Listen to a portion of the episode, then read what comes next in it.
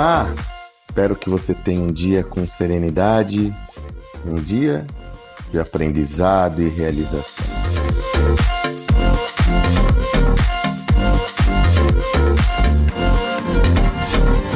Recebi uma mensagem da Camila, que me acompanha aqui diariamente. Já agradeço o carinho da Camila. Incentivo inclusive a todos mandarem mensagens quando desejarem, eu sempre as respondo, sobretudo sendo um ouvinte nosso aqui do nosso projeto. E a Camila deu uma sugestão particular para quem, quem ouve os, os nossos meus áudios no Telegram.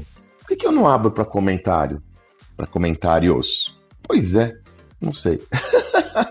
Aí eu, na hora que eu li, eu falei, é verdade, né? Então pronto. Obrigado, Camila. A partir de agora você vai poder fazer seu comentário aqui no nosso, no, nos nossos áudios, nos meus áudios, aqui no Telegram. Então estão abertos os comentários e eu lhe convido para interagir, concordar, discordar, perguntar, questionar, falar, fazer o que você quiser.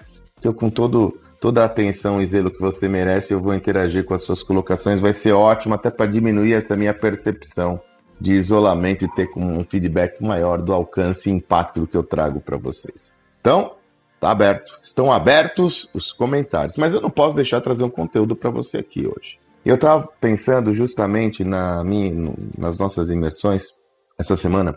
É, uma das empreendedoras me procurou justamente para perguntar sobre uma questão muito prática, né? Como ela controla, viabiliza a inovação no seu negócio. Haja visto que são várias as iniciativas orientadas à inovação. E aí existe uma forma. Primeiro você tem que ter uma governança. A minha sugestão inicial é que você monte uma governança para a inovação, ou seja, um método recheado de rituais e processos que vão lhe ajudar a organizar essa inovação. Segundo, que você categorize as inovações. Como assim? Quando você categoriza as inovações, você tem uma visão mais clara de suas prioridades. E eu cito o exemplo da Magalu, que adota um procedimento hiper simples que ajuda muito. Ela categoriza as inovações como inovações com impacto de curto, médio e longo prazo. A partir daí, ela desenvolve um plano de ação alinhado com essa perspectiva temporal, criando régua, criando indicadores de desempenho claros para cada uma dessas iniciativas. Para que isso funcione adequadamente, quando eu falo da governança da inovação, a partir dessa categorização, fazeie a inovação.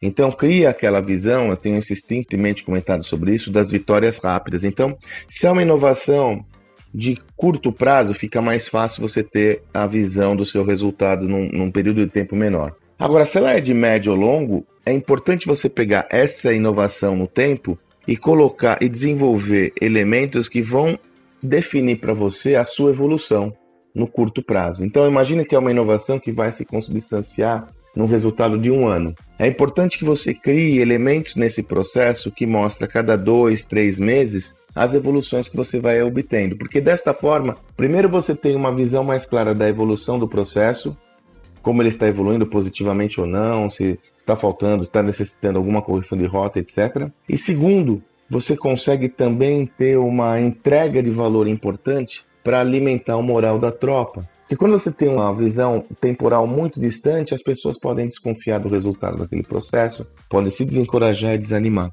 Então tem um duplo valor.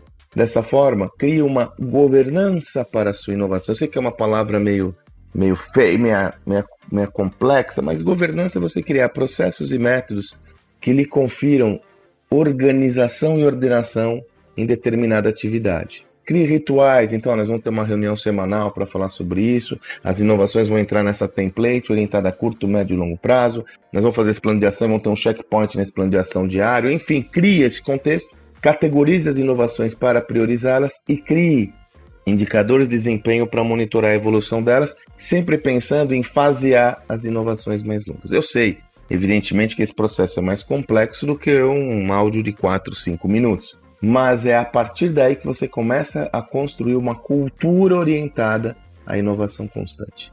Vai para cima, viu? E comente. Mande seu comentário para mim agora, ficou mais fácil, é só fazer o comentário aí quando você está ouvindo. Para mim vai ser sempre legal ouvir as suas reações. Eu estou aqui só por sua causa, ok? Espero que você tenha um excelente dia.